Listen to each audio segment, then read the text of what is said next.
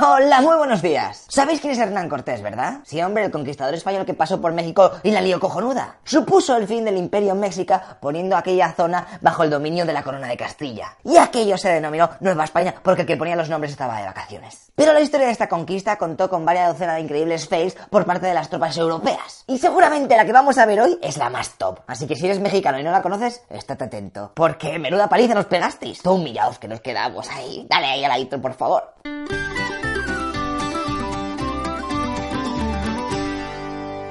A ver, antes que nada os recomiendo que veáis el resumen a toda leche del canal en el que hablamos sobre la vida de Cortés, y así os enteráis un poco de todo. Pero resumiendo, la situación es la siguiente. Cortés ha llegado a la capital del Imperio Mexicano, es decir, lo que conocemos como México DF, y allí se ha inventado una mierda para apresar al líder de todo aquello. Moctezuma II, ¿eh? Queda recluido sin comerlo ni beberlo en uno de sus palacios. La tensión allí iba en aumento, y encima Hernán se tiene que ausentar unos días porque, no sé si lo sabéis, pero no tenía derecho a conquistar todo aquello, ¿eh? Y el rey había mandado a Pánfilo de Narváez eh, para que lo parase los pies y le dijese, ¿dónde vas tú? Si te hemos dicho que mirases un poco, ¿no? Que empezáis a matar a que todo el mundo... Eh, Así que se ha ido con la mayoría de su ejército para enfrentarse con el otro ahí y darse de leche ahí.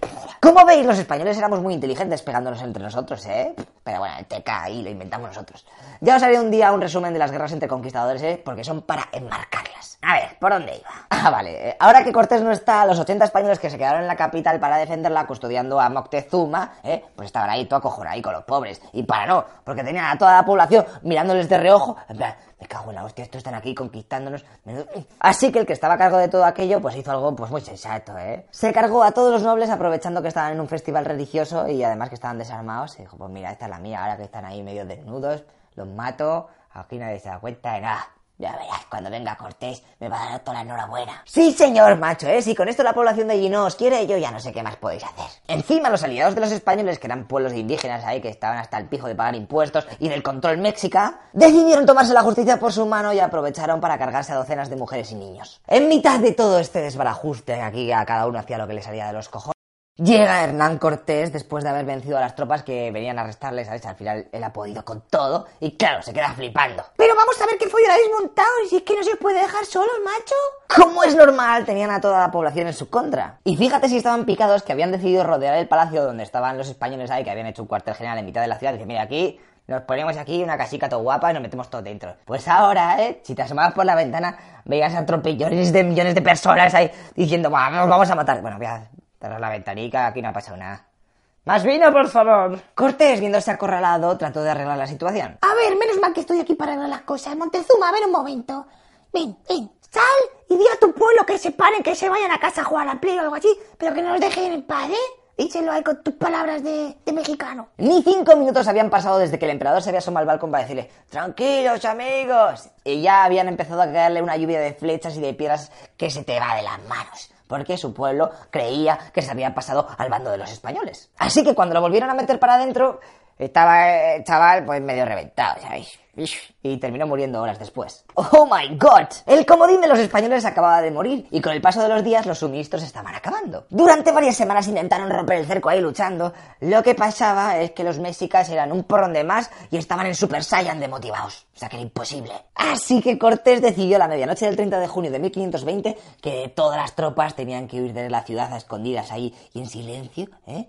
Mientras que la gente estaba durmiendo, si tenían alguna posibilidad de, de pirarse de allí a territorio más aliado. Salieron ahí de estrangis del palacio, ¿eh? incluso poniendo los caballos en modo mute, porque habían puesto en sus patas algo como acolchado para que no hiciera ruido con las pezuñas y tal. Y se fueron hasta uno de los puentes que atravesaba el lago. Porque, para los que no lo sepáis, Tenochtitlán, o sea, México, era tal que así. ¿eh? Toda la capital estaba rodeada de agua y tan solo había ocho puentes que llegaban a tierra firme. La verdad que cuando me muera quiero ir a ver todo aquello, tío, porque tenía que estar bastante guapo. Vale, por los soldados españoles y sus aliados nativos empezaron a cruzar uno de ellos cuando de repente, ahí de una casa, sale una señora, una anciana, y se va a coger agua. Alza la mirada y dice, coño, ¿cuánta gente? ¿A dónde van? Están cruzando.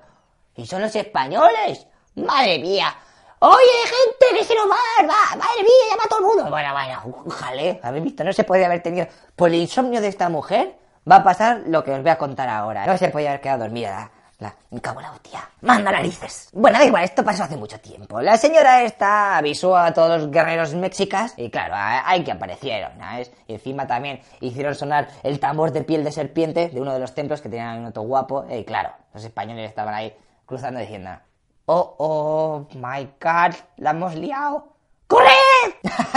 ¡Qué majos! Venga, a pegar el sprint de su puta vida, porque si no, la van a palmar. Lo que pasa que a los pocos segundos su retaguardia estaba petada de guerreros eh, que iban detrás de ellos como auténticos posesos, además de que el lago se llenó de canoas ahí con arqueros eh, y gente tirándoles lanzas. Eh, a, ver, ¿a cuántos he dado? He dado dos, ahí están ahí todos em- empolotados. Todo fácil, da- dale, así fácil matar españoles, joder. Claro, yo me imagino aquello y tuvo que ser una auténtica escabechina, ¿sabes? Imagínate en un puente, ¿sabes cómo puede ser grande el puente? Tampoco mucho. Por atrás, todo petado de guerreros ahí diciendo, joder. Por delante, la libertad. Y por los lados, desde el agua, tocándote los cojones. Yo creo que esto da para videojuego. El resultado ya os podéis imaginar cuál fue. De los 4.000 nativos aliados que tenían los españoles, tan solo consiguieron cruzar el puente 100. Y la mitad del ejército castellano, pues también la palmó. Unos 600 o así. Se dice que muchos de ellos murieron por intentar llevarse todo el oro que habían robado en la City, ¿sabes? Porque les hacía ir lentos, en plan, espera un poco que se me ha caído la moneda.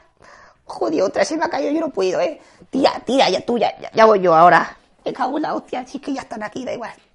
Vete. Hasta luego.